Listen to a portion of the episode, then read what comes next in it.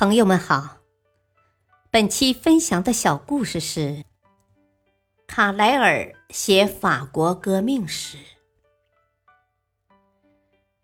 卡莱尔在写作法国革命史时，遭遇了极大的不幸。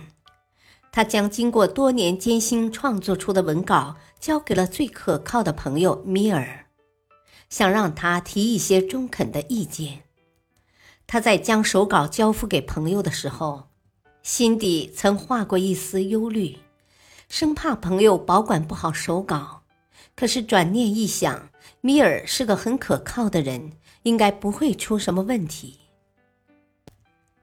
然而，谁也没想到的是，一天米尔在家里看稿子的时候，碰巧有事离开，顺手把它放在了地板上。米尔家的女仆以为这是废纸，用来生火了。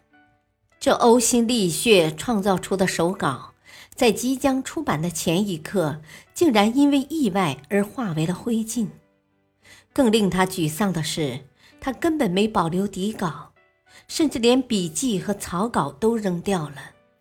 这就意味着数载的努力化为了零，这无疑是一次毁灭性的打击。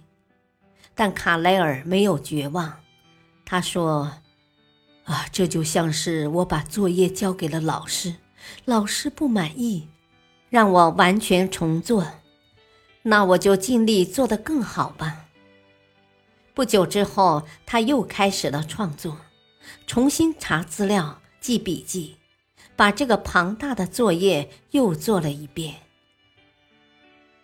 大道理。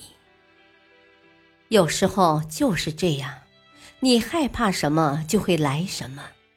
失败是这个世界的一部分，与失败共生是人类不得不接受的命运。只有提高和改变自己，人们才能不断战胜失败的痛苦，取得成功。感谢收听，再会。